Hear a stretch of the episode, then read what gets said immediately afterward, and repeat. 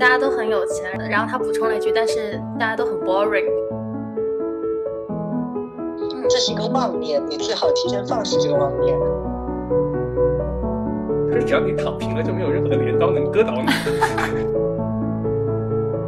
各位听众朋友，大家好，欢迎收听《空无一物》，我是米索。这是一档由三个无业游民发起的播客节目。这一期节目呢，是我们二零二一年第一期节目。今天我们要讨论的话题是内卷之王的凡尔赛。坐拥财富和地位的人也会痛苦吗？哎，海晨，听说你前两天应该是去参加了一个 内卷之王的局，对吗？呃，对。嗯，就是今年大家一直在热谈的一个词叫内卷。然后正好呢，海晨前两天参加的那个内卷之王局，让他产生了一些思考吧。嗯，这一块的话，我觉得就交给海晨你来谈一下吧，就是具体怎么回事儿。OK，嗯，因为本身那个呃局它不重不是去大家去卷的，对，首先就是本身那个组织者是我一个很好的朋友，然后他在嗯教大家冥想，然后是相当于是一个线下的活动，大家一起冥想加。团体治疗就是采用一些团团体治疗的一些方法，嗯，然后呢，这个时候，呃，大家因为在说自己的问题的时候，嗯，加上你又了解了他的背景，这个时候你就会感觉到，就是，嗯，那个人一定是真的非常深，就是真心的在讲的，啊，对，就是那个状态下，大家就是没必要去就是 凡尔赛，对对，没有任何的商业利益，但是呢，大家在听的时候，嗯。每个人在说完以后，对其他的人都会觉得非常懵逼，就是为何你有这样的困扰？对，呃，或者就是说你怎么会有这样的困扰？我理解为就是你的那个内卷之王局，应该就是每个人讲完之后，就大家都发现，哎，这人很牛逼啊，就是很厉害，对对对，人均清华嘛。啊，然后 收入水平什么的呢？我脑补刚刚算了一下。那个 A 八应该是一千万以上。A 八，嗯，对，那人均 A 八只是，对，人均 A 八，对，OK，嗯，呃，那那对于注意一下，这里都是人均哦。我靠，嗯，那那我就蛮好奇，就是对于这种人均 A 八，然后背景又是这种世界 top top 级的这个学校的人，所以他们痛苦和挣扎的点在于哪里？你觉得？嗯，就是他们自己各自的领域都属于非常会的人。就是如果按我的讲法，都是很专家。OK OK。但是你会发现，大家在他会的那个地方，然后呢，就已经非常会，已经会超过百分之九十九的人了。但是在他那个游戏模式里面，他只要没有获到，就是会到百分之前零点一，或者说就是最就是就就他一个了。这个游戏其实就发现他打不赢，即使是他可能已经打到了前一个，他会觉得这个游戏好无聊。就有点像那个庄子的故事嘛，就是你在蜗牛角上，两个国家互相打架，嗯，去抢地盘你打赢了嘛，你也会觉得好像很没有意思。那你不打嘛，又会被打死。就是好像大家在做这件事情的时候，仅仅想要，就是想要呈现出，就是不要被隔壁的王二狗给打死。OK，就是打死了隔壁王二狗其实没什么意思，但是不要被别人打死，好像就是就这么说。我记得我曾经看过一个电影，反正大概是。就是大概就是是他们在下德普的时候，嗯，会在那个数学系的教授在说对方为什么赢不了，说你只是想避免失败，啊，你从来没有想过怎么去赢，明白？对。然后呢，这件事情 其实有一个反面是在于，就是说，呃，我我就回想起我之前呢有几个同事，然后呢，嗯。偏接受海外的，就不仅仅是在海外上过学而且在当地就是和本地人混的比较多的那种人，包括你的 AI，你会发现其实他们就相当于，也许在这套就是说价值观里面，他也许呃没有到那么好的学校，对，或者说也没有那么的有钱，对，但是你会发现他们过得很开心，非常的自洽，对不对？然后，然后这件事情呢？呃，我又有两，就是它的逻辑并联又有两个事情，那是不是就是说去海外读书经历过这样的人就一定会好呢？我会发现不是，嗯，对吧？是的，但但我也见过在就是国内的应试教育体系底下也有能够实现这样状态的人，对。但确实我见过很上周你提过的呃某一位朋友比我们年长的一位，那就会发现就是。读到清北复交的博士，也好像不能完全的解决这个问题。对，其实那个就相当于就是我见过的小镇做题家的一个究极进化版。对对对。那这个时候我就会在想，就是呃，为什么像你的 AI，包括就是说呃，有一些我周围的朋友，他们能够，其实就这么说，他们保持的是叫做自洽。或者说是爱自己。我觉得那个内卷之王的局，我其实会发现是这么一件事儿，就包括我这段时间一直在想，嗯，就是如何爱自己啊。OK OK，然后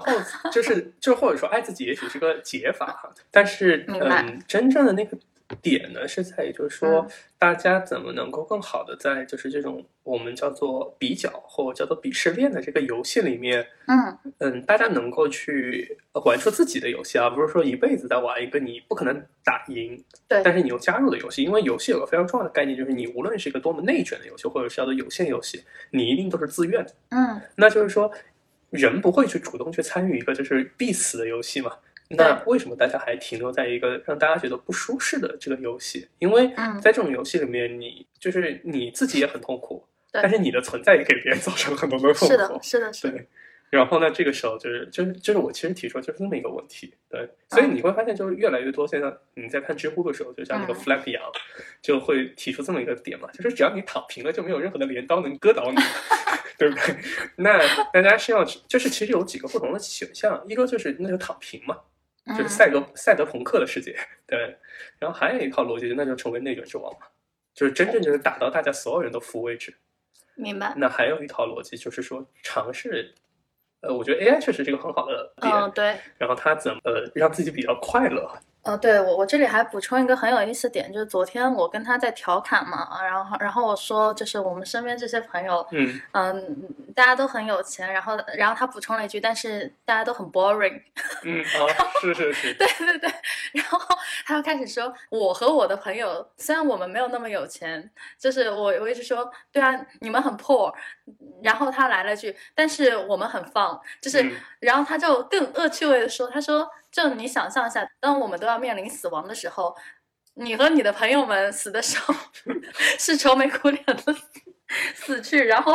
我和我我的朋友们死死的时候就是开开心心、嘻嘻哈哈的死去。对他，他就是当时就是指出这一点嘛。然后我后来想了一下，就是。我已经觉得我不算是那种不会生活的人了，但是在他的眼里，我和大多数中国人没有什么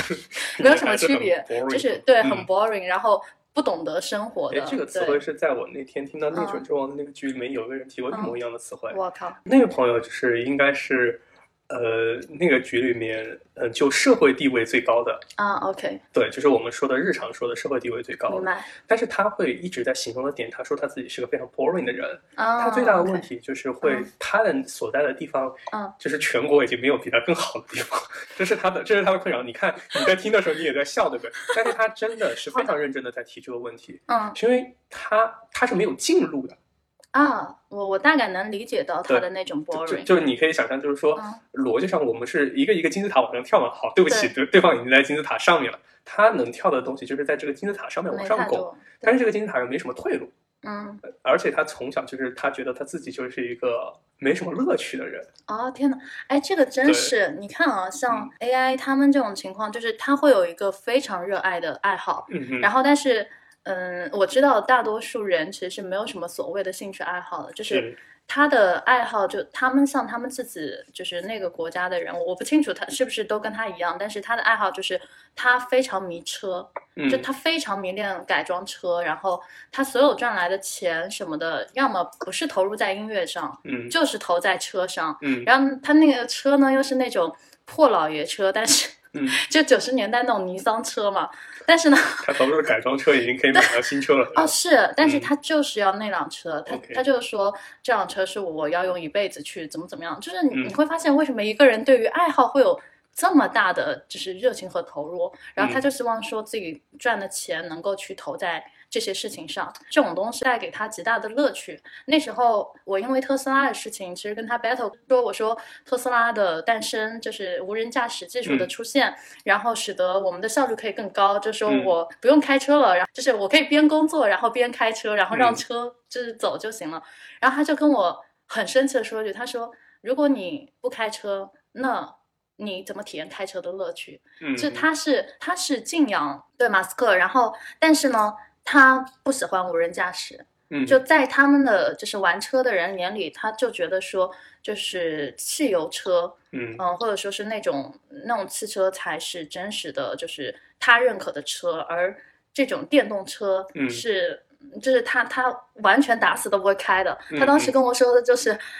即便你以后买特斯拉，我也不会开。就他非常的决绝的就说，因为他觉得这个不符合他对于汽车的审美。嗯，就是他的他的那个审美，或者说他的那个趣味，就是说我要去改引擎，然后我要去呃改装车的每个零部件，而不是一个机器化的车在那边行驶。所以那时候我们的争议其实蛮大的，因为在我眼里就是它提升了你效率啊，你就不用开车了，你不用开车，你又可以发信息，又可以又可以干很多的事情，然后人类的效率极大的就是就生产力极大的提高。但在他眼里就是你如果不开，那你。这个车的意义何在？嗯，对，就是你就没有那个乐趣了。对，就他他会有很多自己的思辨性东西。我猜测，其实这个就是我跟他对于电动车的这个辩论吧，嗯，就是 battle 也是一种，就是你们可以看到，也是一种隐形的。嗯，现在大家到底是赞同说，哎，我到底要是追求自己的爱好啊、热情啊，还是说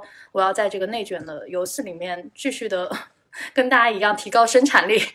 然后快速的。这这个这个问题我是这么想的，就你看，呃，这是一个老问题了。我经常跟大家讲这个二分法的一个弊端，就是当我们去提这个问题的时候，它就已经有问题了。就好像是内卷是在一边，然后为了爱与梦想，但是好像也没有很多钱，好像是另外一边，似乎两个不能兼得，但其实并不是这个样子的。嗯，然后当然我在听的时候，我有我一个感觉啊，或者说有有一些观点浮出来。嗯，首先我们说，哎，我觉得我的人生很 boring，对我很舒服这件事情，它其实是一个主观的感受。就就像你说跟 AI 的那个互相的那个争论，就是比如说他觉得你的这个状况不好，呃，其实那个并没有什么，因为这是他的眼中，他觉得好像你一天到晚在忙的样子很没有意思。只要你你觉得你是很开心的，你不会觉得这些事情很 boring，那那你是很 OK 的嘛？那你说每个人的主观世界不一样，每个人的审美不一样。嗯，所以这这是一个我觉得首先要要要去确认的事情。就我们在聊的这个话题，一定是这些人，他们已经在那个位置，像海城说的，他们是发自真心的觉得，啊，我不舒服，啊，这样的状态我不 OK，我觉得太乏味了，就前面也没有更多的这个进步空间了，打来打去也挺没有意思的。对，那一定是这他们有了这个真实的感受，那么这问题才有的聊嘛。嗯，那这第一个点。那第二个点是，我我觉得凡事要去找反例啊，就是因为有有蛮多人，包括我，有时候刷 B 站，觉得上面有些还是会有些低龄化的一些观点，就好像是，要么就说有钱就是好，就钱能解决一定的所有的问题，要么就觉得啊富人好惨啊，就果然我还是就做一个就是比较穷困但是快乐的人就好了。嗯。但但其实不是嘛，因为你你想想，我们身边其实也有这种拥有很多财富和资源的人，但是他们也过得蛮快乐的。对，嗯，你会看到，其实这个事儿的解，呃，其实它真的跟外物没有关系，它跟你比如说处在什么位置上，然后赚到了多少钱，其实它没有直接的这个这个一个因果关系在里面，它是另外一个问题，它完完全全是。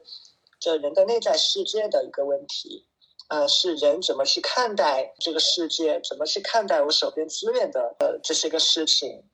就就比如以海神刚刚说的那个为例啊，说这个嗯，好像这个朋友呃已经没有什么进入了吧，就是在他的那个圈子里面，他已经是社会地位最高的人了。对，嗯，说不定在收入上面也是。就就对这个级别人来讲。嗯，其实再多一分少一分，多个几百万，能提升的幸福感是非常有限的嘛。但如果我我在那个现场，其实我会很好奇，想要跟他去探讨一些问题。就比如说，呃，是你在这个赛道里面好像已经没有什么好玩的了，就这个游戏的奖杯你都拿差不多了，剩下那一个奖杯拿与不拿好像意义也不大。那没有别的游戏可以玩吗？那是不是可以在别的方面寻求啊新的乐趣呢？就是我会很好奇，为什么会出现说你你只有这一个游戏可以玩？嗯，我我会特别好奇这件事情。他们现在他那种地方也开始进行市场化的竞争，就是如果说他按照他的就是表达的意思，就是说因为尊重他隐私就不说他是哪里的，然后嗯但是他们也会出现，就是你不去竞争，就会不进则退。OK，对，而且那个一退是一撸到底的那个状态。我的天呐，会会死吗？呃，不能说会肉体死亡吧，但是可能对他来说是一个他无法去承受的代价。嗯，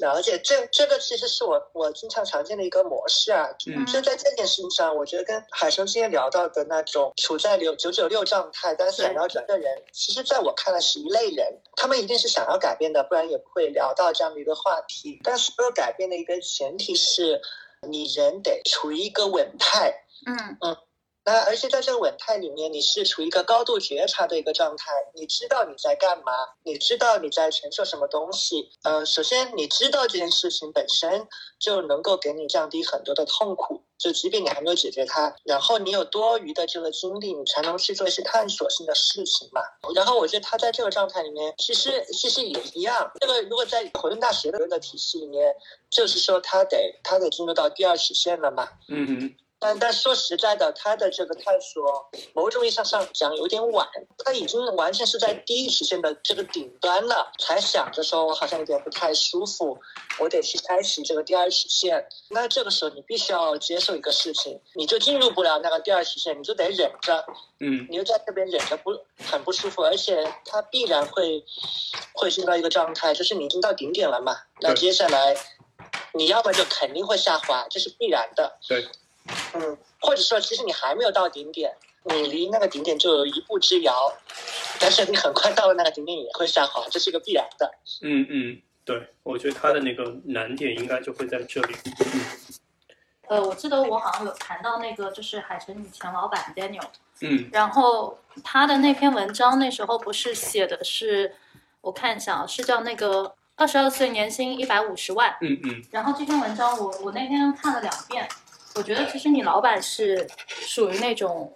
就是他应该是自己主动跳出去的那种人，嗯嗯因为他当时不是有提到一段经历，就是说他在黑石，嗯。然后其实对于很多年轻人来说，你能你能从沃顿到黑石这样的一个企业，嗯，已经是 秒杀了这世界上的很多很多百分之起码没错。百分之九十五以上的人。嗯嗯，对，但是他当时的意思就是说他放弃了嘛，他放弃之后又又去做乐纯了。嗯所以其实我我自己啊感感受就是说，看了他这篇文章，我是觉得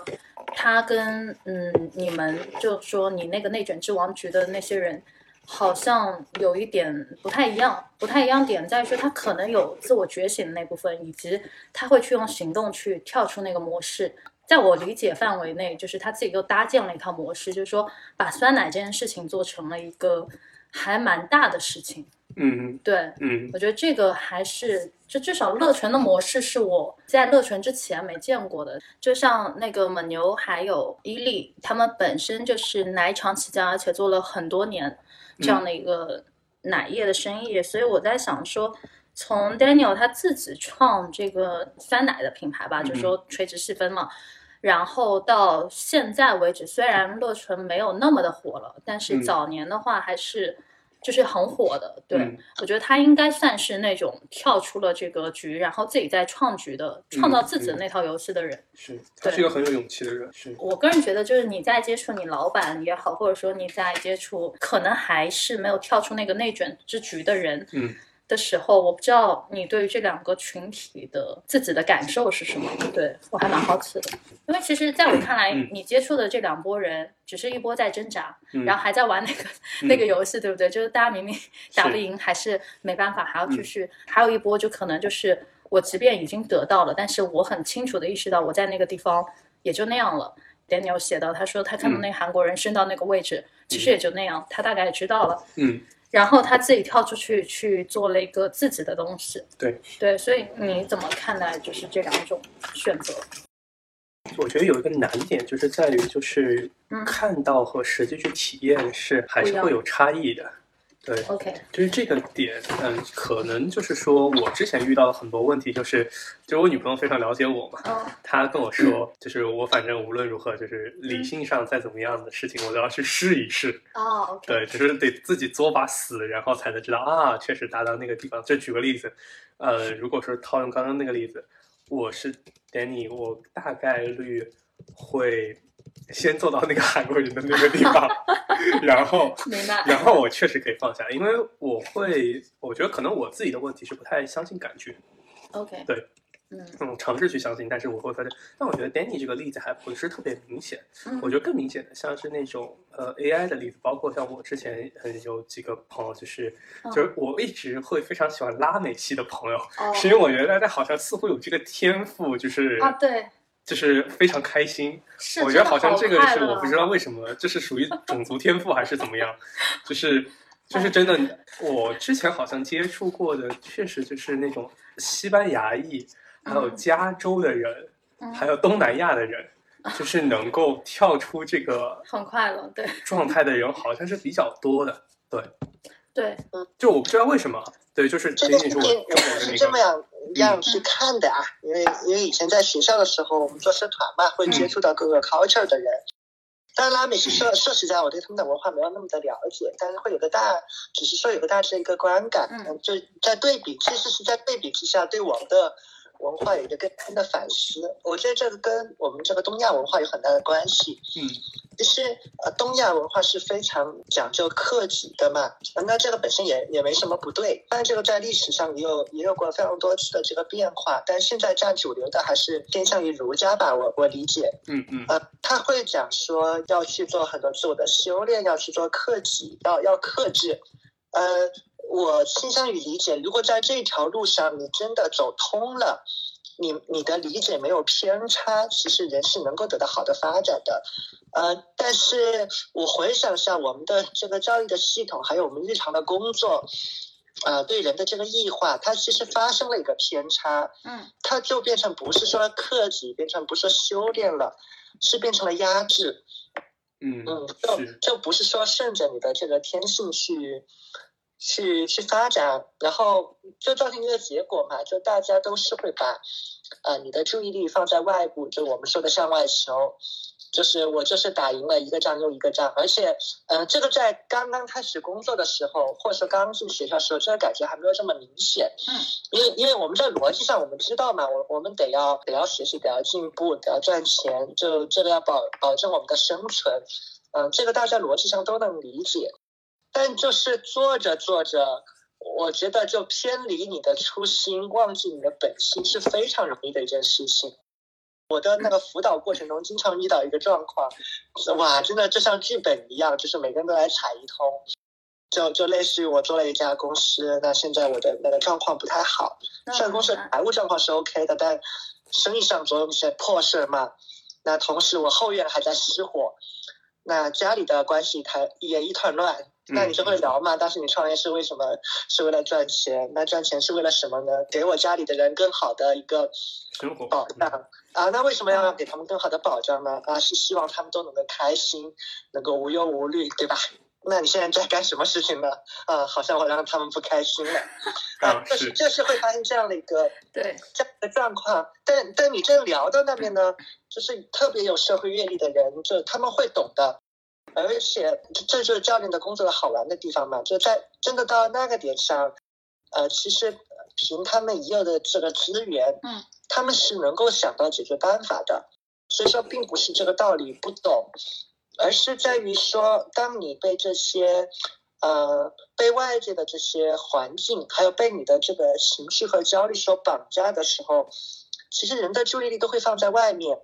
然后你就很难很难把你的注意力放在你的内在，然后跟自我建立链接，就就和自我进行对话嘛。嗯，我我记得好像是有有一集的那个，有一些那个奇葩说，应该是姜思达的一个观点，就是说我们现在的这个社会环境在逼迫我们，就时时刻刻跟外界发生联系，就保持联系，就处于一个就是始终在线的这样的一个状态嘛。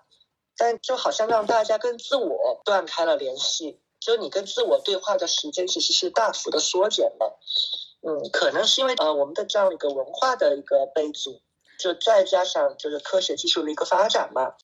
就可能会导致这样的一个现象越来越多。而且，哎、嗯，我的我的观察是这样。那个我正好就是因为刚才我们有谈到家庭的这个问题，其实我正好给你们补充一个信息，也是我观察到还蛮奇怪的地方，就是。呃，你刚刚说，其实中国的整个文化应该是还蛮注重家庭和家族的，对不对？嗯。但是我会发现，现在有一个很有意思的现象，就是你会发现现在的年轻人，尤其是中国年轻人，其实跟家庭或者是家族之间的连接已经很弱了。就是那种弱势，好像很多人就是过年也不会说真的会，呃，选择回家，然后认认真真的跟父母就是待在一起等等。然后包括你刚才说的，嗯，为什么我明明是为了想要家庭更好，所以我去赚钱，但是显然好像是家庭这边又没有照顾好，然后我自己弄得也一团糟，对不对？然后呢，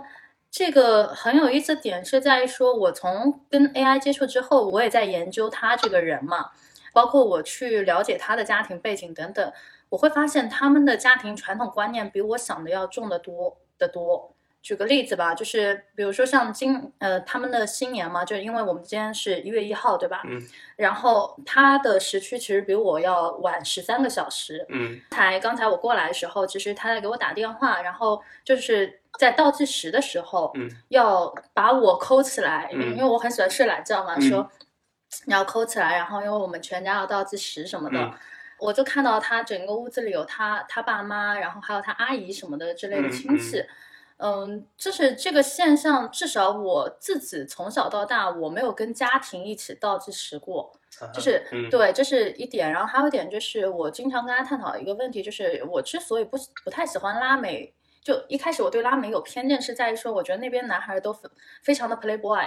啊，就就是那种我今天可以跟你玩完了之后，然后我明天又可以换个姑娘继续玩的那种，呃，然后我就觉得他们应该不是一种很负责任的那种人。但后来我我发现好像我的理解或者说我的认知是有问题的，那个问题就在于说，就就比如说他告诉我说在。没有开始跟你进入到很 serious 的状态的时候，他们是需要使出浑身的本事去类似于撩姑娘，就是说他们有那个跳舞之类的那个嘛，就是为什么拉拉美的人都很擅长跳舞，是因为呃那边的姑娘不是看你有多少有钱，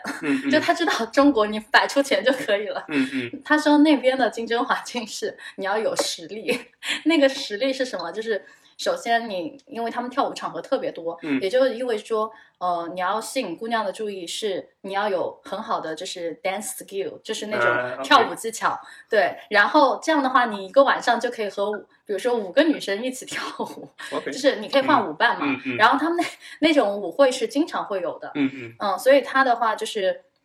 他们是靠那种所谓他们的实力是舞蹈啊等等的这样的一个实力，就唱歌、舞蹈等等。嗯，所以基本上大街上你随便拉一个人，你你就会发现他们好像都能跳。嗯嗯，但是 在中国就是大家都知道嘛，就是你给钱啊，然后钱到位了就 OK 了，就可以带走了。对，就差不多那样的状态。所以其实呃，文化会有一定的因素，但这个呢，只是说在一个约会的状态下，或者说是你不认识别人的时候，一旦到。真的，他们进入到家庭当中，嗯，他们会非常的在意，就是家庭这个概念，嗯嗯，而且他们的那个家庭观念非常重。其实我是家庭观念比较淡薄的嘛，因为这些年走出来这样子，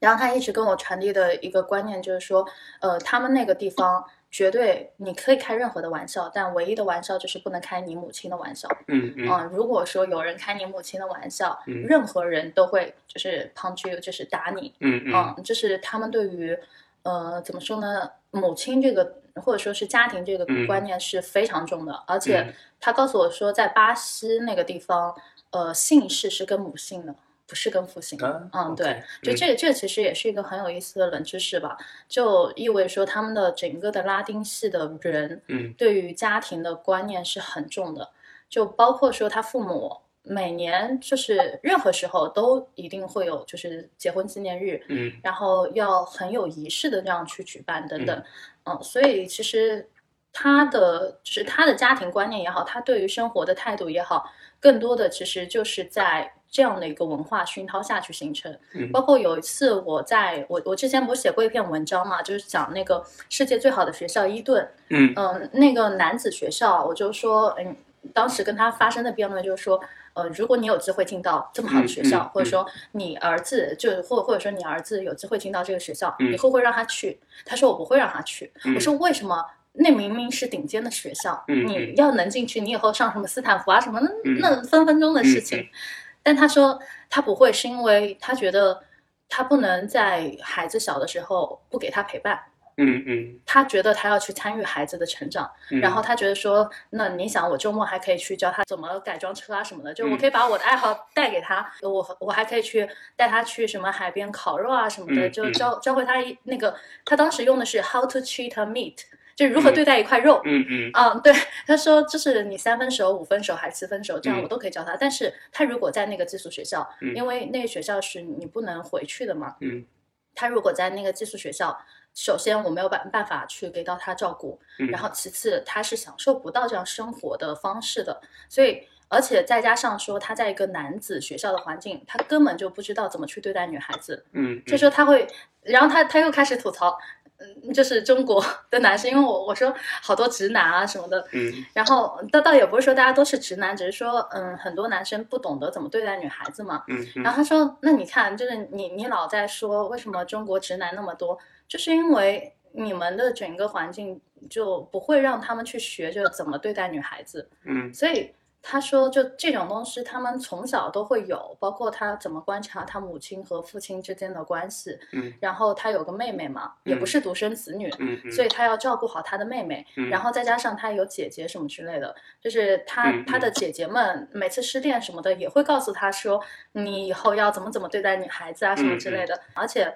他们当地是很注重女孩子的，就重女轻男、嗯嗯。这样的一个环境下，就就自然被教育出很多就是很强的，比如说家庭观念，嗯，然后对待女性的方式，然后还有一些就是对待生活的态度，那嗯以至于他们对于钱的观念反而没有那么重。就我刚刚说的，不是你有钱我就可以怎么怎么样的，嗯嗯对，就包括 他们的那个状态是你要会跳舞，嗯，我才可以怎么怎么样，对，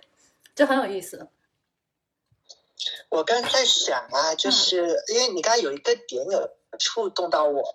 也唤起了我的一些个回忆。嗯，就是说，哎，好像他们在追求的阶段，哎，你得展示你要会跳舞啊，你要很有吸引力啊，这个样子对。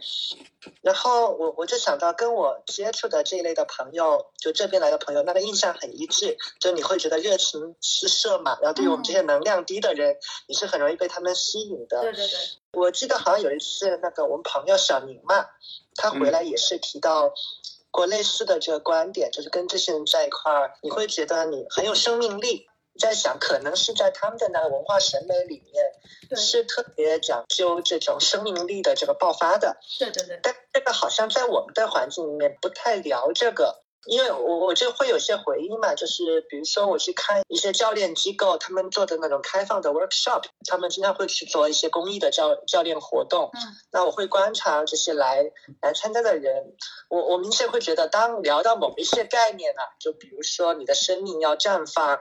呃你的生命是完整的。你要成为你自己自己想要的样子，而不是成为就是别人的期待，对吧？就是每每次聊到这个，就是你所懂的，我们用英文去聊这个的时候，你觉得这是一个很容易明白的东西，但通常在那个节点上来到场的人脸上都会浮出一种非常困惑，就不知道你在讲什么的这种表情。明白。然后站在外围的人经常看到这个，也跟我们的很多乱来有一些关系啊。就是一听到人聊的这些东西，都觉得你们在做传销，还 有你们在做那种精神洗脑。是的，嗯，我也我也在想，会不会也是因为这个东西对于我们来讲比较陌生，嗯，所以大家会有这样一种不太熟悉，然后有点无无所适从的这样的一个感觉。我觉得可能是大环境的问题，就好比，呃因为我我个人感觉东亚文化还是比较压抑的。嗯就我们不不说日本那一挂吧，就说其实现在中国也是有这样的问题的。而嗯且大家就长期在这样的一个呃压抑的状态下，其实你说，哎，我我要我要怎么怎么样，我我要我要去思考生命力啊什么之类的，很难，非常难。是对，我相信一个点就是，嗯我我觉得明年明年我女朋友不要出去读书，我是陪嗯读、陪读，我一定签证会到期嘛，我就得就是出境往返。哦我觉得我明年应该要去拉美生活一下。要我让我对象来接待接待。是，因 因为我确实会，我我印象特别深的一点是，之前我在看一个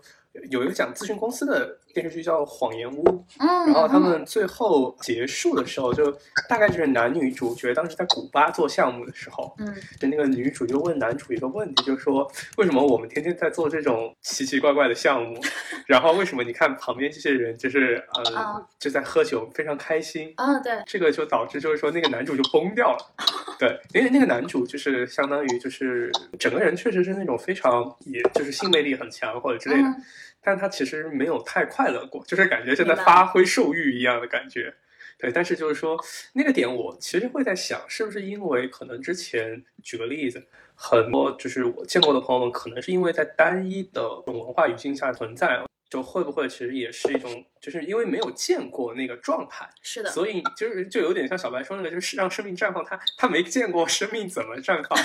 对 对。对就啊，我哎，我觉得是，我觉得是，就上次就我我见那个极客上的那位师兄嘛，我们约在上海这边呃医疗店吃饭，嗯呃，我因为聊了他早年的这个经历，就是因为他现在我觉得是一个还。在我看来还是比较快乐的，虽然他工作中有很多痛苦，但我倾向于认为他是快乐的，是一个觉悟很高的一个人。嗯呃，他就聊到，可能对于他来讲，一个非常重要的经历是，他是机缘巧合的，头几份公司的呃头几份工作都在海外，嗯他说他是见过了海外的那那个工作和生活状态，然后才知道哦，原来那个生活和工作是不矛盾的。就是，当然他也不会是说我们理解的那种生活工作平衡，就是一条线就断开，就它会有融合的部分，但总体来说，它应该是融洽的。然后包括说人与人之间的关一个关系，原来还真的是可以平等尊重的。然后跟我们是不是上下级，是不是有这个权势，这没有什么关系。啊，他因为是见到了这样的一个东西，他而且他体验过了，他才能够理解。那即便说是回到中国来，嗯，就是有些时候现实环境不允许嘛，你会发现，嗯，好像在生活和工作体验上跟国外会有差，但因为你有见过，呃，所以你你对当下的这个状况你会更清楚，你至少知道？我当下这个状况是嗯不对的。是啊，那哪个地方是对的，那不对的到对的，反正我见过那个对的样子了嘛，那我往那个方面去努力就可以了。我我正好是这样也很好。我我正好帮你补充一下吧，就是你师兄的那案例，嗯、因为他告诉你嘛，然后呃我之前也有个客户，就是他是跟你师兄应该是一样的情况，他们当时是在外企，然后哦对，就是米其林的那位。然后嗯。他当时告诉我的一个状态是这样的，就是他们的 leader 老板是一个外国人，嗯。法国人好像是，也也也是哪国人，呃，应该是一个法国人。然后他说，他们整个的就是氛围是，就办公的氛围是这样的，就是他们中午有那个呃午餐休息时间嘛，嗯。但是是在这个午餐休息时间，哪怕是最高层的那个人，那个 leader 也会一起坐下来，就是跟他们一起吃饭。嗯，然后吃饭的过程当中，他们是真的就是把平等这件事情贯穿在整个 team 里的。就是说，整个吃饭的过程当中，大家非常的轻松，没有什么上下级，你要敬我，我要敬你，嗯呃，然后各种你要做主位，我要做次位这样的状态，就大家坐下就坐下，然后聊天的话就是很 random 去聊聊，哎，我们这个工作。大家都可以发表意见，我有做的什么好的地方、不好的地方等等，包括领导，你都可以直接指出他的问题。嗯嗯对，而且除此之外，就是说他们的那个讨论的环境是很，就是很平等的嘛。然后他们的那个就是生活也是，就是说，呃，你会发现他自己告诉我，他的洞察是他的老板除了在工作上非常出色以外，同时还是什么法国的什么一个皮划艇的。就是参赛选对半职业选手，嗯然后还是什么骑行部俱乐部的一个什么老板什么之类，就是他们的爱好非常的多，嗯而且他们绝对不是那种我只会工作，然后不懂得享受生活的那种状态。他们的那个爱好就就是也是就是我有自己非常狂热的爱好，并且我能在我自己爱好上做到很很厉害的这样的状态，同时我的工作也做得很好，嗯。就这样子的一个状态。而且他们家庭观念也很重，嗯。就是他们到了一个时间，就就就不是我们的那个，就比如说节假日时间，嗯嗯不加班的，嗯嗯，对，就不会考虑说什么你要来工作啊什么之类的，嗯就是大家不加班。这是一个嗯比较好的状态，就是他很自洽。对，在想小白说见过那些创始人，我觉得就是啥都想要呗，还是那个问题，就是啥都想要，就是他所有的目标，要么就是二选一的冲突，或者就是说有些就是互相矛盾的。就举个例子，又想生意好，生意他如果说举个例子，又想熬夜，又想陪家人，这个就是一个相互抵触的东西。对但他两个都想要的时候，那就相互矛盾嘛。我突然发现，也许啊，嗯也许这个话这个问题，我好像找到一个答案了，就是回到一开始孩子的那故事里面来啊，嗯就对这些已经很厉害，就在我看来，一定是呃，在头脑方面一定是超过一般人。也客观上来讲，他确实也拥有了很多的这个资源嘛，可能是嗯权利还是财富。按理说，他的选择空间其实是要比一般人更多的。那那面临这样的一个状况，他们应该怎么去解决呢？似乎他们应该找到一个好的标杆。就如果说现在我是一个有钱有资源但不快乐的人，那我觉得他们应该想办法去找到和认识那些有钱有资源，但是也同时活得很快乐的人。啊，因为我刚刚临时想到这一点，是因为呃，不仅仅是刚才我们聊的那件事啊，最近比如说你看我们跟胭脂王聊天，就嗯聊投资嘛，聊一些个人成长嘛，你会发现看到一些相通的这个观点。比如说我我想要学投资学套利，我应该要找谁去学？那当然是找那些。呃，在这上面赚到钱的，而且还在持续在干的人，嗯你肯定是找他们学，对吧？你不会再找那些就在做，你不会找那些没学过的学，那那就瞎学嘛。然后你也不会说去找那些在做这个但没有赚到钱的人学，就是 你一个你一个三十分的去找一个考六十分的人学，这个也不对。你肯定是要找那些一直在考一百分的人学。那这个事情上我觉得好像也是同理的。就你既然有资源、有财富，但是不快乐，嗯那你就看看那些快乐的人他们在干嘛。啊、我觉得这个调研的过程会帮人打开一个新的思路，然后再结合他们的这个状态，我认我是倾向于认为人有主观能动性，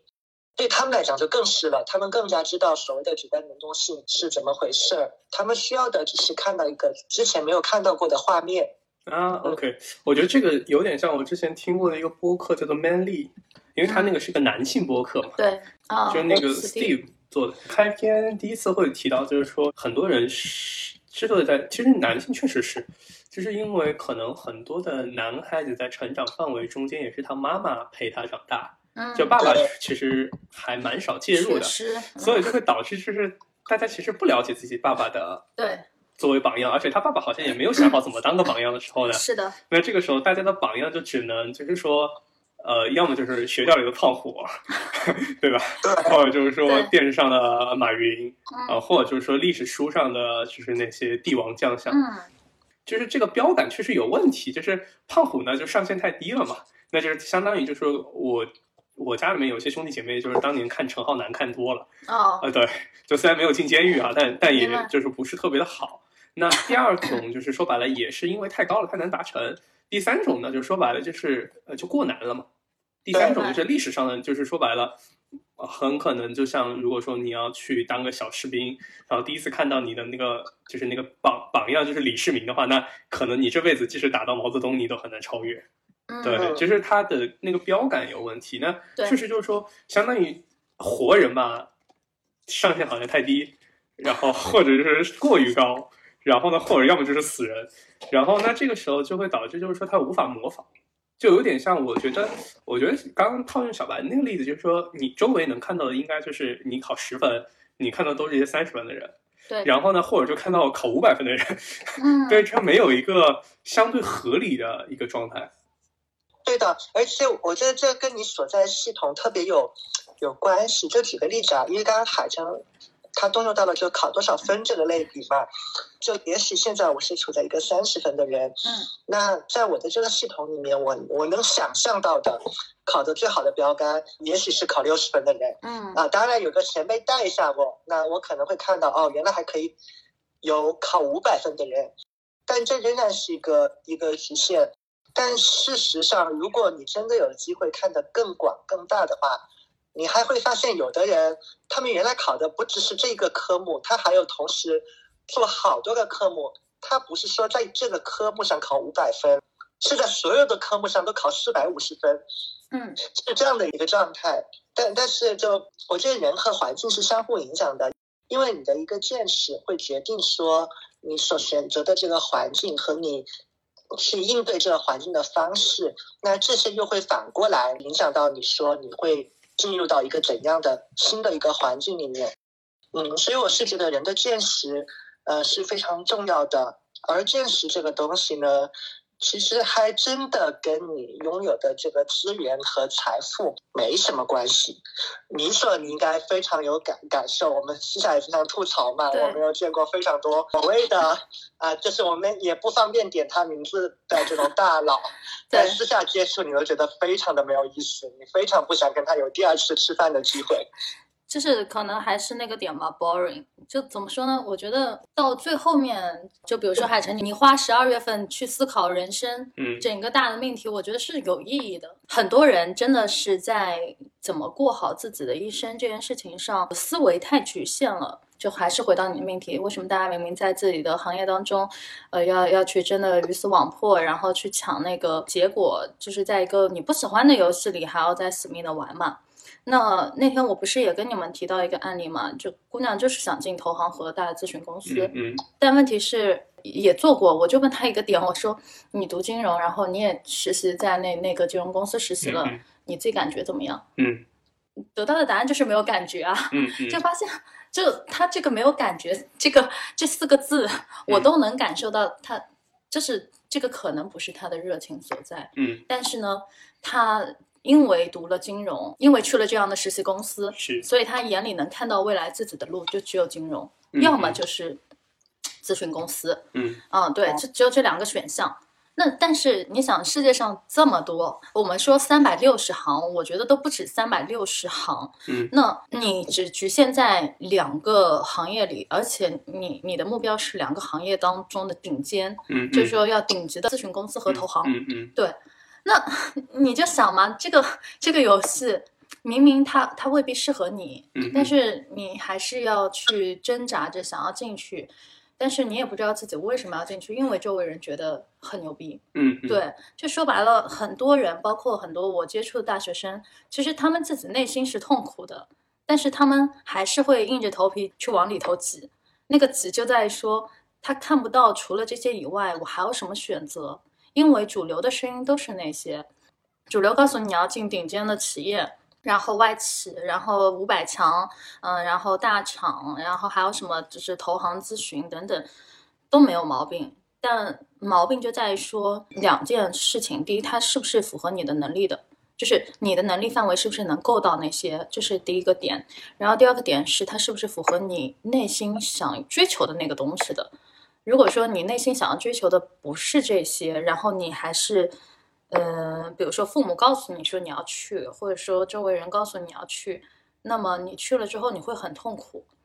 但是呢，很多人还有个问题是什么？就是他如果不去，他也不知道他应该怎么办，他也不知道他自己应该选什么。对，所以我能给的意见就是说做排除法嘛，就是说你 OK 没问题，你可以先听从主流的声音，然后先去试试。然后进去感受一下，那指不定你你发现，哎，你做着做着还还蛮喜欢的，指不定你做着做着就发现，哎，好像这个东西让我很痛苦。就我接触到的大部分的案例都是痛苦的，就很奇怪，嗯，好像大家都没有去找到一个所谓的对口。的行业或者说对口的工作岗位，嗯哼，好像所有的一切都是那个齿轮是咬合不上的，因为齿轮你咬合上之后你会很顺嘛，然后你这个齿轮就开始转啊转啊转，然后转的很顺利。但是显然很多人他自己的那个齿轮和他想要的那公司的那个齿轮就是卡在那边，然后然后转的很吃力，嗯，然后他自己又很痛苦，在这个转的过程中，要么就转不动，卡在那边，但他也不知道应该怎么办。所以其实我我有时候也在想嘛，就是你比如说像 AI 这个这个问题，其实我也在思考它未来到底会怎么样嘛。因为严格来说，他是喜欢做音乐的，嗯嗯。但是在我看来，音乐可以选择的这这个道路其实也是蛮蛮窄的嘛。那但是对他而言，他一点都不担心。这这个是一个很有意思的现象。嗯他觉得，对啊，我我我可以养活我自己。嗯然后在他们的眼里就，就是养活我自己不是一件很难的事情。我我猜测是这样，就他昨天跟我讲了一件事情是，他不是现在现在的那个汽车嘛，嗯是从他爸手里买来的，他那辆破尼桑。然后那个时候他才是一个高中生，嗯然后去赚钱，然后从他爸手里去买买这个车。嗯那你正常在中国就是，儿儿子你要我的车，你拿去吧，反正我有新车，对吧？就是他爸不会给他，嗯反而是让他自己去买。包括现在，其实他改装车不是也挺耗费钱的嘛？嗯嗯然后他说，其实他爸给了他一部分，但他觉得拿着很难受。嗯他说他以后要赚赚钱了之后，一定要还给他爸什么之类的。嗯然后我在思考说，我说那你以后赚到的钱啊什么的，都是打算干嘛呢？然然后他的意思就是说，嗯，我当然是要投资我的车先。嗯，就是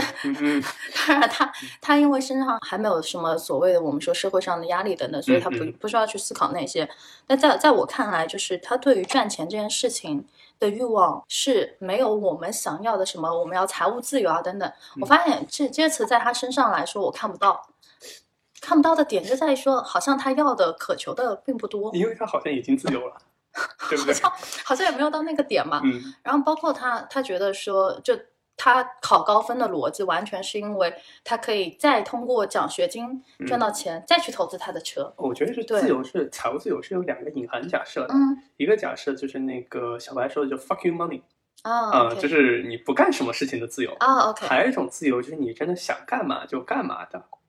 呃，嗯我觉得这是两个点，就第一个点其实是就是所有上班的人的终极梦想嘛，啊，对，就就是那个赘婿的那种，对，就是那那个那个东西。然后另外一件事情，其实我最后发现一件事儿，就是呃，因为因为我前段时间做了个很鬼畜的梦，那个梦嗯超真实，就是是梦。呃梦到自己其实当时买了一万个比特币，我操，对，OK，然后我就会发现，在那个梦里面，我嗯花了很多的时间尝试去试各种各样的事情。嗯，对，我在梦里面至少开了三分钟的米格战斗机，我靠，对，然后就是我其实会发现，就是为什么我刚刚说说嗯 AI 可能自由的一个点，是因为它其实可能还蛮清楚它想要干啥的。哦，那这个时候就相当于就是说，其实嗯。就像嗯、有点像我之前跟小白说的，我接触过很多就是在我看来很有钱的人，对。他其实是处于叫做进可攻退可守的状态。哦，明白，那这是文明讲法，就不文明的讲法，说白了就是他只他没有赢，他只是嗯。保证他不失败。对，但是如果说你要知道有一种方法叫奇袭嘛，嗯，那就是我如果知道了我赢点就在这里，我哪怕只有一个兵我也可以奇袭。但是这里有十万个兵的时候，嗯我不知道我要去打哪个地方的时候，他只能保证就是我的大赢不要被别人偷袭掉。OK，就是他还是那个打德普的，他只是想不要失败，他从来没想过怎么赢。呃，对，还有一个，我我突然想到，还有个点是我在他身上看到，就是说，其实他接 AI 接触到我，意味着他能接触到很多的样本嘛。嗯嗯包括有时候我也会跟他去讲，比如说比他就大两岁的，然后就赚赚很多很多钱的那嗯种。嗯嗯我发现这我会观察他的反应嗯嘛，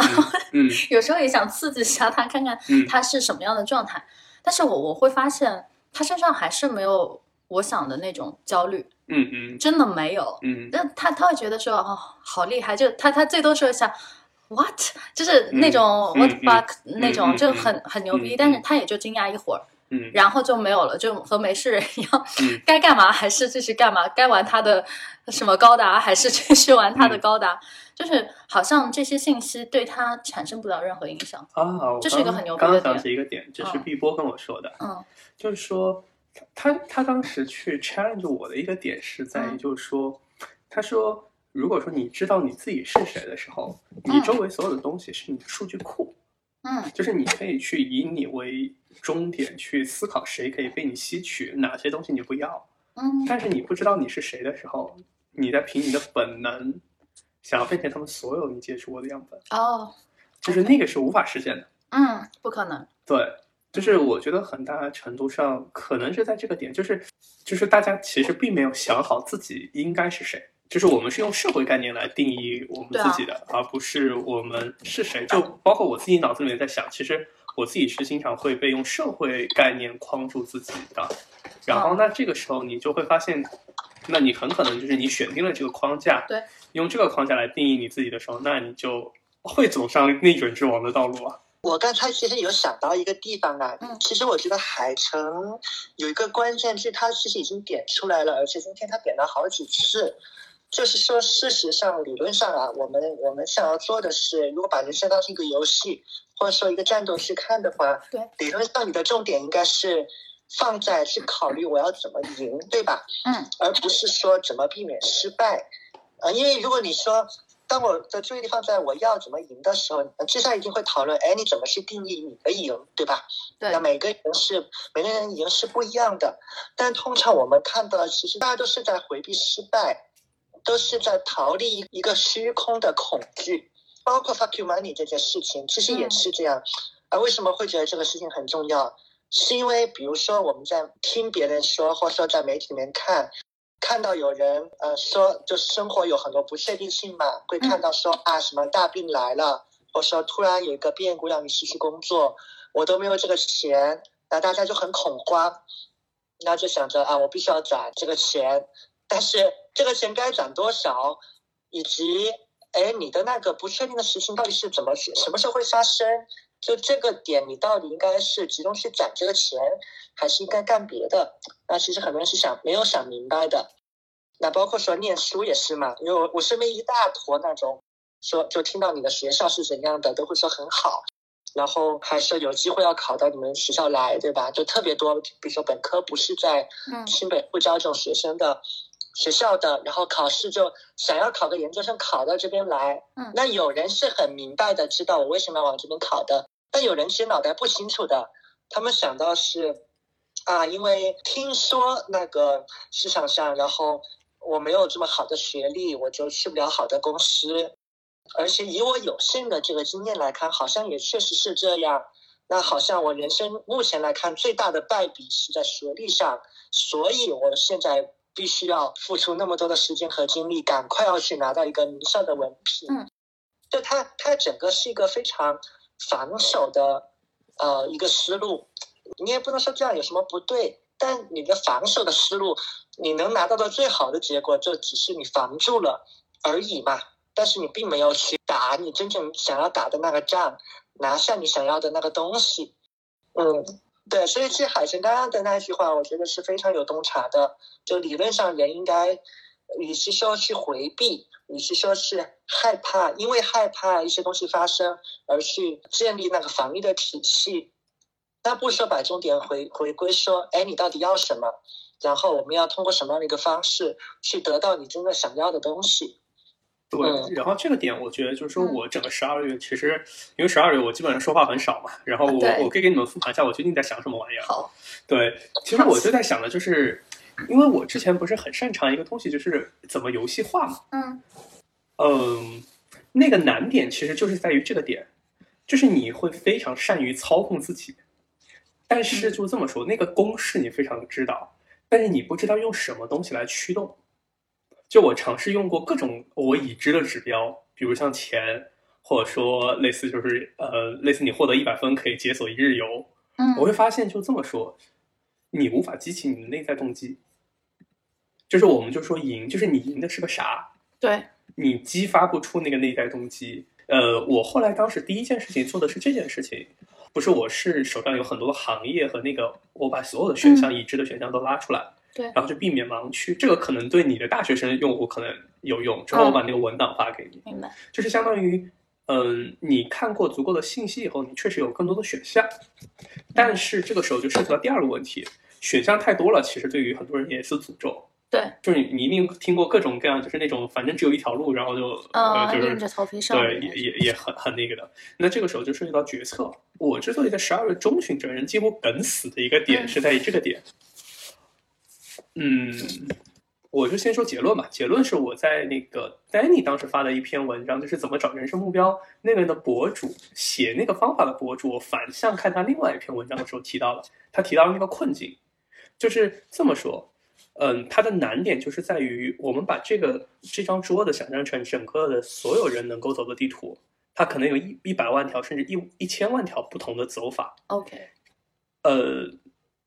就像小白当时跟我说的一个点，你永远在自己有限的时间和有限的理性下做出选择，就你不可能说看完一千万条不同的选项的。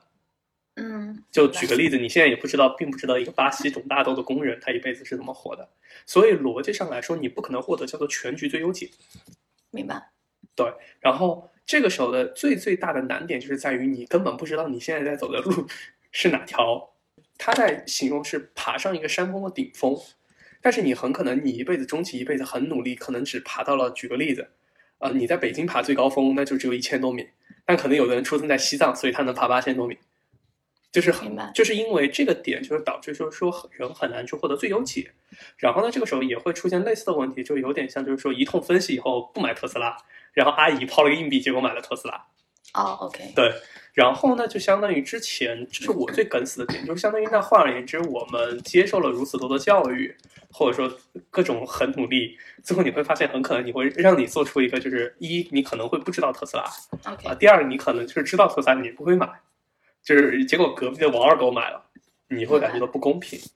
其实难点就在这里，那最后就会推演到一个问题，就是你要的东西是啥？因为有的人可能不想要钱，有的人可能想上火星，或者说之类的。那这个时候就会最后陷入到一个最最大的难点，就是在于你的时间和理性都是有限的时候，嗯，你很可能终其一生都没有那个最正确的解，就是可能永远获得不了那个最正确的解的时候，那你还是得走自己的路。那就看你要去走一个怎么样相对最优解，然后不要后悔。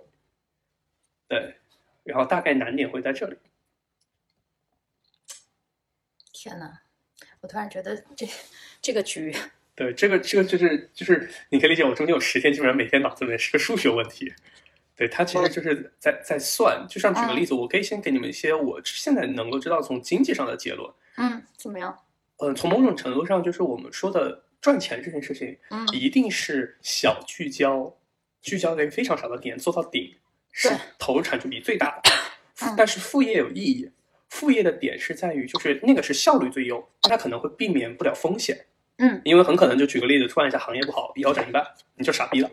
那其实副业这种东西是尝试去提供一些可能性，是去对冲风险，以及可能投入潜在更好的投产比。所以呢，这个时候就是逻辑上来说，它就有点像小动物，你得尽可能的先去看一遍选项，然后你得保证像有点像投资一样，就是你最后建仓的可能是重仓一只股票，但你可能这里就是你还有一些其他的选项随时可以用，就有点像你的选股池。但是这套逻辑很大的假设是保证你的效率最优。但是你会见到很多真正很有钱的人呢，他们很可能也会倾向于狗头保命式的投资，就是分散分散投资，因为对他来说无所谓。嗯，对，因为他可能要的不是效率最优，他要控制风险，这是会导致就是说每个人的场不一样，嗯，导致他的策略也会完全不一样，就是超难，这个游戏超难。我个我会发现，就像我之前一开始我刚见你没有太久的时候，我给你形容过一个例子，一个股，乙方最优策略是冒出尖，甲方的策略是平衡。就是对大家来说，这个游戏玩法都不一样了。明白。对，就是这个点难点就在这里，就是它屁股决定了它的游戏玩法也可能会不一样。对。而且第二就是它不一定有全局最优解。第三，人的有限理性导致他看不了全图。第四，你还得走。明白。对，就是难点大概会是这样。就是所以，我之前其实有差不多十几天，我一直会担心我所有做的决定都是错的。明白。你为什么会有，就是突然之间担心自己所做的所有决定都是错的呢？呃，你可以理解，这也是因为看的东西太多。OK，就是因为我有一个你们两个会比较少接触的信息源，嗯，历史。哦，就是好的，就是举个例子，如果说你立志当一个军人的话，你可以知道，你即使当到了哎这个国家能当到军人的最高层，但你会发现历史上有一帮的人都能把你按在地上打，那那个时候你就会怀疑的。明白，对，就或者说你现在去做投行，那现在就是历史上投资给你全部一遍遍数来，你就会发现啊，这些人你也搞不赢。因为一个人如果说他看到东西非常有限，他只看到一个东西的时候，其实对他来说是非常简单的。嗯，我上周其实，在跟就是那个内卷状局之后，我还约了一个小伙伴，他当时后来跟我去聊，因为他本身也之前在海外读书嘛，他非常属基督教那一套。我就跟他说的一个点就是，平信徒永远是宗教里面最幸福的人。平信徒就是没有神职职务的，就是普通信众。OK，因为他不用去怀疑，他只用去做，他只要做了就能上天堂。哦，听起来牛不牛逼？但是反而神职人员可能很多不一定虔诚。OK，因为他接触过太多的东西，他看过太多的教会法，嗯或者说如何论断，他可能会产生怀疑。他的难点就变成了，哎，他会在想是不是有更好的路径，然后我在做的事情是不是对的。还没有到大通的时候，中间就是他的人在乌云里面，也许在更上层就是拨云见日啊，但他反正就是说有非常大一段时间是困在乌云里面的。对，难点会在这里。嗯嗯，这里我其实想补充一个点啊，就是说，呃，也是让我想到了就是教练的工作的一个意义，原因在于说，呃，虽然海城的这个前期分析的这个东西它看起来棒棒的，但我如果把它当成一门药去看的话，这个药的服用是要非常小心的，是，因为人的自我不够稳定的时候，他没有办法做到像刚才海城呃，就是碧波说的那样，就是你你自己很清楚你是谁，那这些信息给到你，它无非真的只是信息而已嘛。对他们不是用来给你制造压力的，他们是用来为你服务的。嗯，你是主人，他们是丫鬟，对吧？是这样。但但这个的点，麻烦的点在于说，它这个不是就是我们在学校里面的那种什么一级一级的这样的一个。一个动作，比如说第一课，海城老师来教你，就是看《新商业神级》，然后把所有的这些可能性都让你看一遍。对，然后第二课，什么我们来教你这如何就是发展一个稳定的自我，然后我们在这个基础上去选，啊、或者是反过来，我们第一课讲自我认知，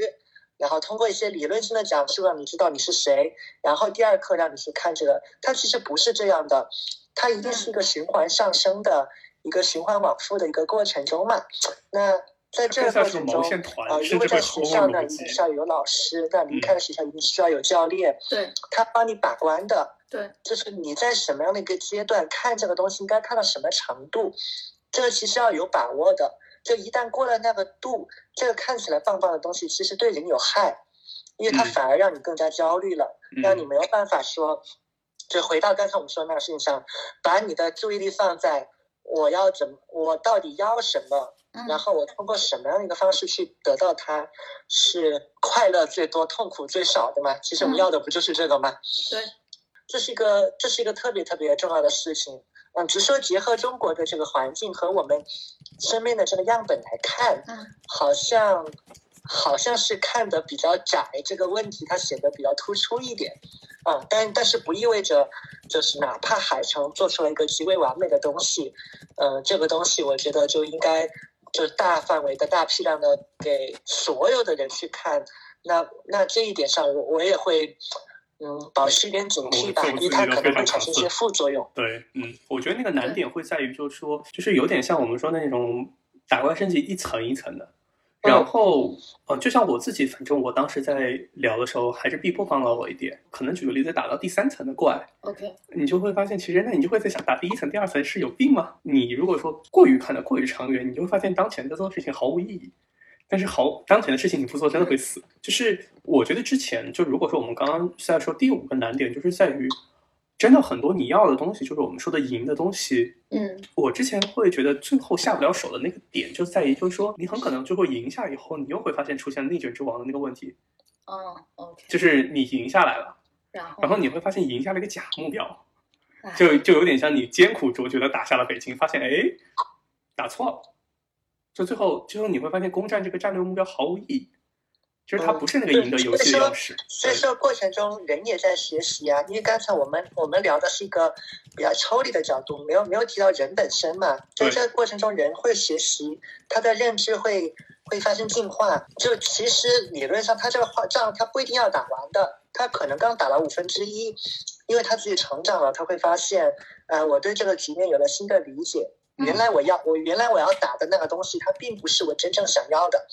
或是它稍微有点偏差，嗯所以中间得得调的。哎，这也是这个过程难的一个点，是你还不能呃，就是凭着你一开始的那个那个所谓的理性的分析，然后就从头到尾把它给打下来。啊。对我刚刚想起来意识会有变化。对那个东西其实非常像《星际争霸》，就是那个游戏，嗯就是它是一个那种就全局的，但是它有一个东西叫战争迷雾，就是它那个地图，你农民不走到那个位置，他是看不清楚哎，对方是怎么样的，就是你必须得先走到。就是它确实就是说人的阅历为什么有效，还是因为他至少得知道这个地图有多大嘛。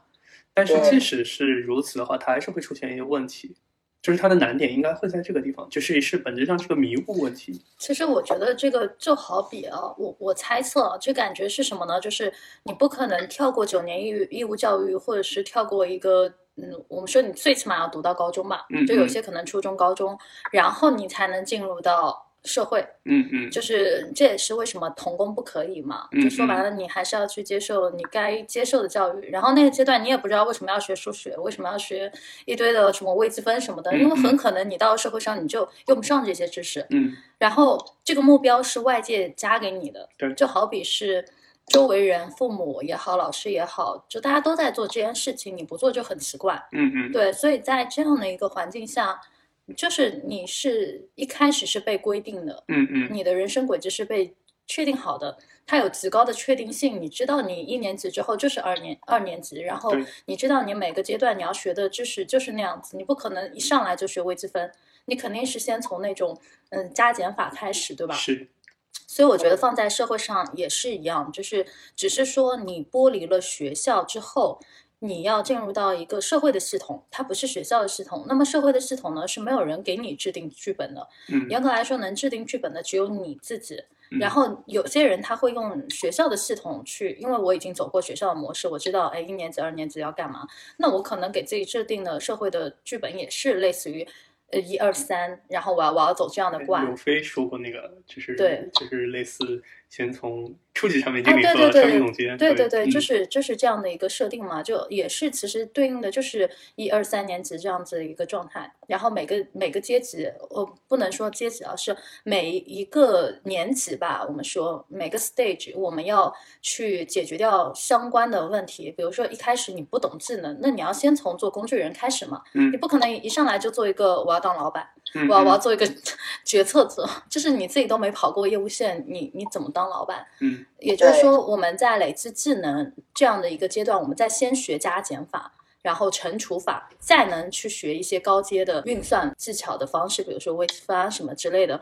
所以我觉得，嗯，很多时候我们也不能说去完全责怪为什么大家跳不出来，跳不出这个模式，因为你从小到大接受的就是这套模式，只是说在一个更松散的社会环境下，你不知道怎么去做了，然后你可能会路径依赖嘛。就即便我给你看了这么多选项，然后你也知道，OK OK，我我我可以去挑这些。其实你会乱，反而会乱。就就举个例子，我们上一期就是 memo 那期嘛，我我们在谈不同的那个教育模式。然后如果说你是走国际学校，那国际学校当中它的那个课程体系是会参入戏剧。然后会掺入那些艺术成分的东西，而且人家是不会把体育课、音乐课占据掉的。这是什么数学老师告诉你说今天体育老师身体 不好，我们就来上数学课吧，对吧？怎么会体育老师身体不好？应该数学老师身体不好。嗯，对，就会经常出现这样狗血的剧情，但是在那套教育系统里，它就是要求学生同样要有一个艺术的细胞，或者说是这样的一个天赋在里头。就就我要点你那个技能。我觉得他的这件事情，他其实是绝佳的模拟了社会环境的。对对，因为这个环境就是有变化，谁？谁告诉你这个世界就按照你想的那个节奏和那个步骤去发生啊？那它就是会出现，说我给你安排的是数学课，啊，给你安排是体育课，临时告诉你就要上数学课，而且你又没有准备，对，这个就是社会的常态呀。对，就是就是会让你剥夺你的就是快乐，然后 强加一个你非常讨厌的事情，然后在你身上，然后有些人觉得 OK，我能接受，因为。我可能就觉得，哎，数学也 OK 嘛，对吧？但有些人就会很讨厌，是很厌恶，对。所以其实我就在思考说，既然大家在学校已经在走这样的类似的模式，那么到了社会上，我个人感觉还是会丧失掉一部分的主观能动性的，就是在于说，呃，路径被规划好了之后，大家就很难去剥离这样的一个状态，去自己独立思考。我们那天也在说。独立思考这个东西啊，这四个字，光独立和思考，我记得小梦那次吧说，嗯，光独立和思考都很难。哇，天哪，太难了！就是而且是在一个依赖性环境特别重的情况下，这个人托关系进了这家公司，然后那个人靠爹妈 进了那家公司，那你就觉得说，大家都在这么玩游戏，你如果不这么玩，你很可能就会被干掉。所以你你就会发现，好像有一些潜规则就是大家默认的。因为社会好像就是就是在按照这样的一个方式去去走。如果你不这样子去走的话，似乎你就没有办法赢。最后你会发现，大家在玩的那个赢的游戏，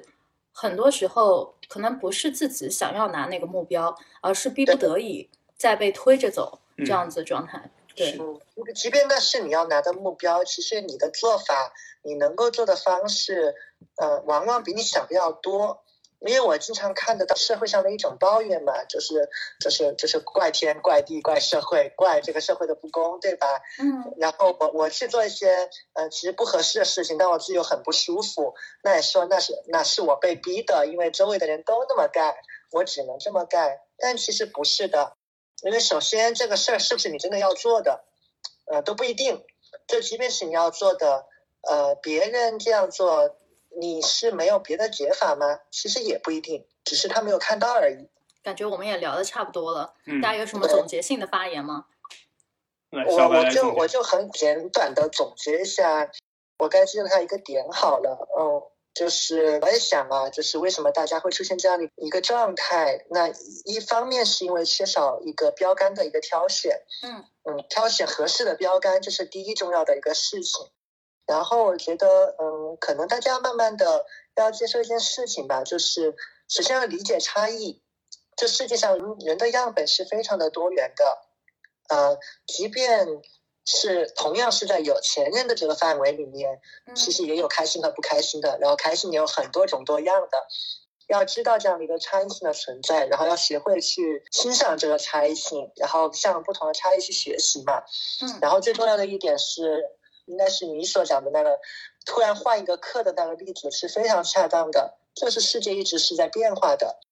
所以现在最好放弃一个妄念，就是我要我要通过学习一个确定性的东西来让我的环境就变得完全的固定。嗯，这是一个妄念，你最好提前放弃这个妄念，然后尽快去掌握就应对变化的这个能力。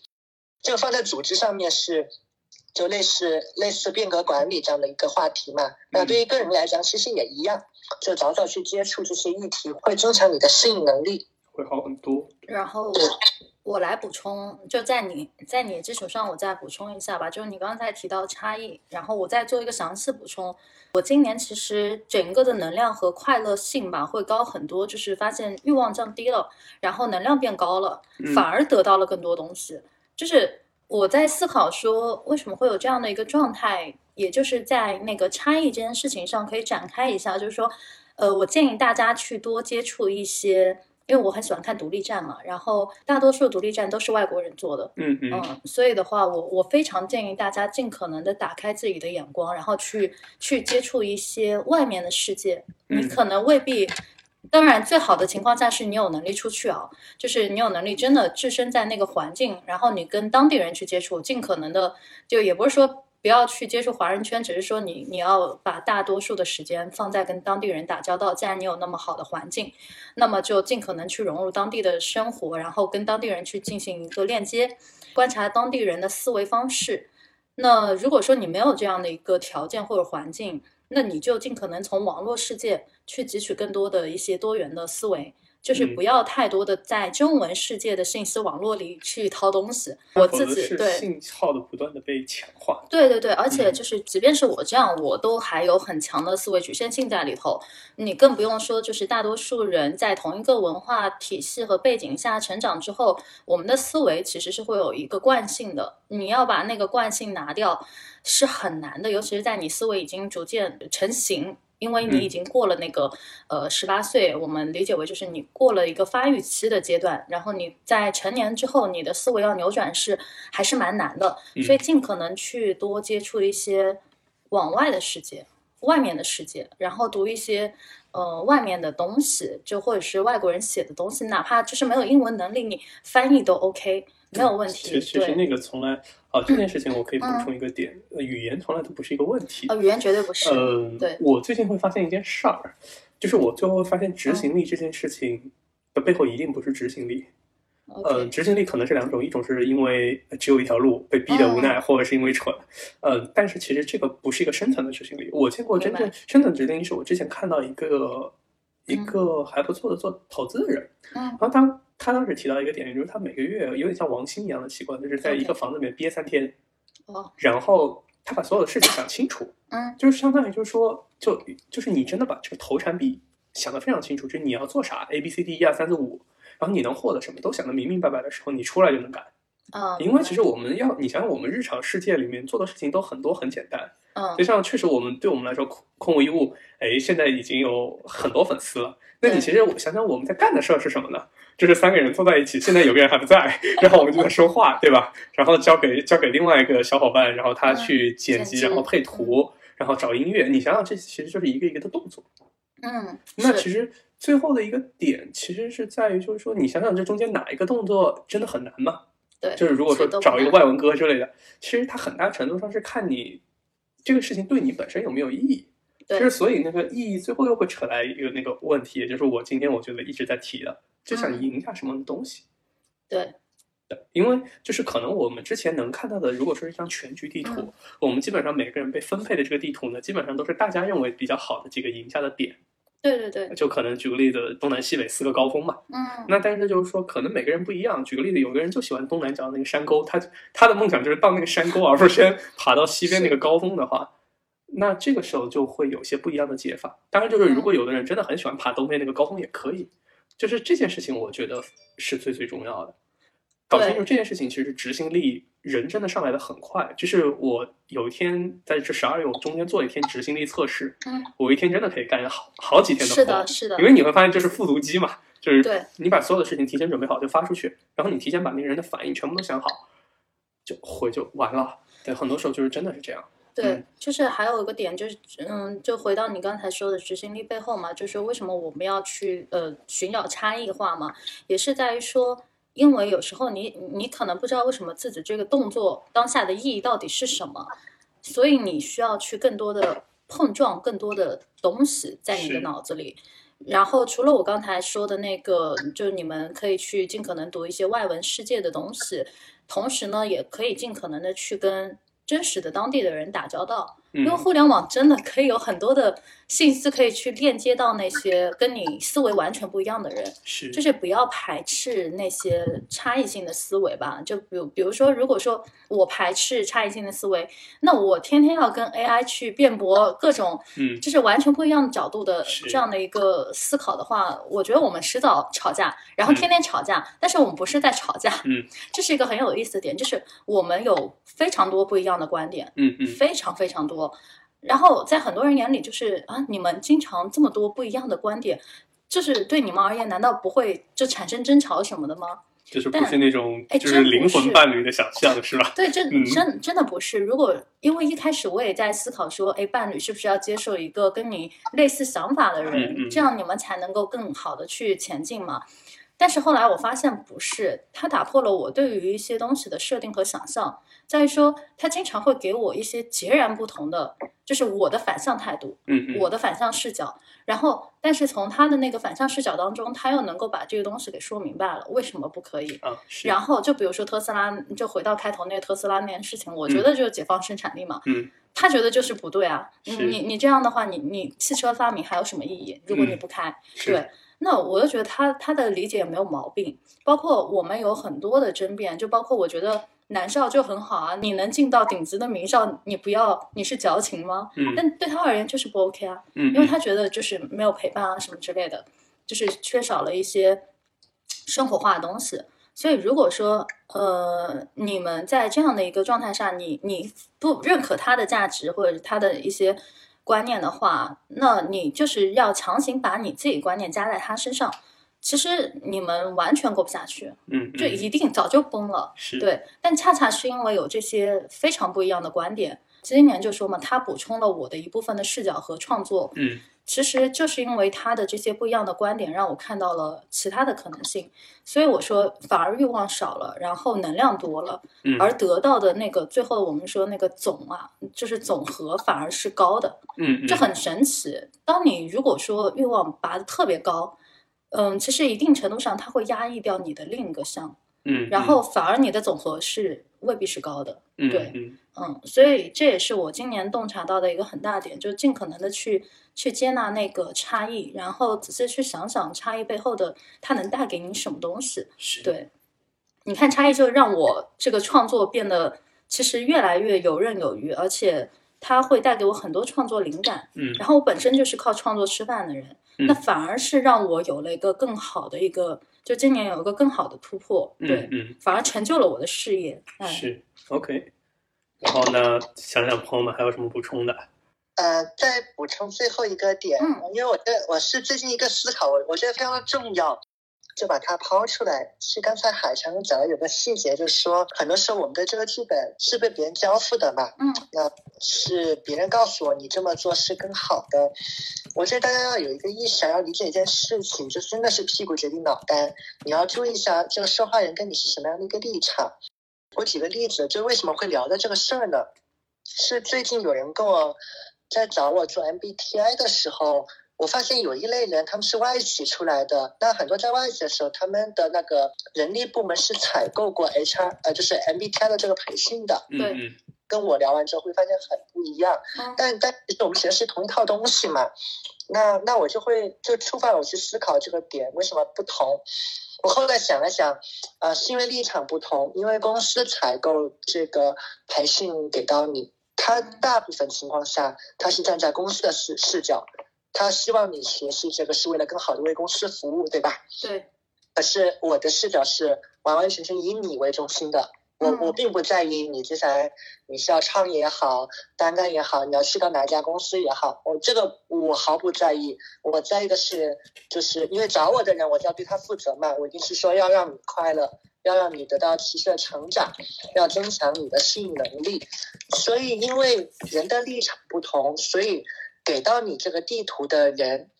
或是说这个组织多多少少它都是带着自己的一个一个一个利益考量在里面的，嗯嗯所以说很有可能你拿到的这个地图会不完整。嗯，这是一个你要知道的事情，它不一定是个问题，但是这个这个事情你得知道。嗯，是，嗯好，好了，没了。OK，海珍，你还有补充吗？我觉得没什么补充的。好的，愉快的结束开年的第一 期，开年第一期，一月一号，好，拜拜拜拜，好的，拜嗯，拜拜大家新年快乐。嗯。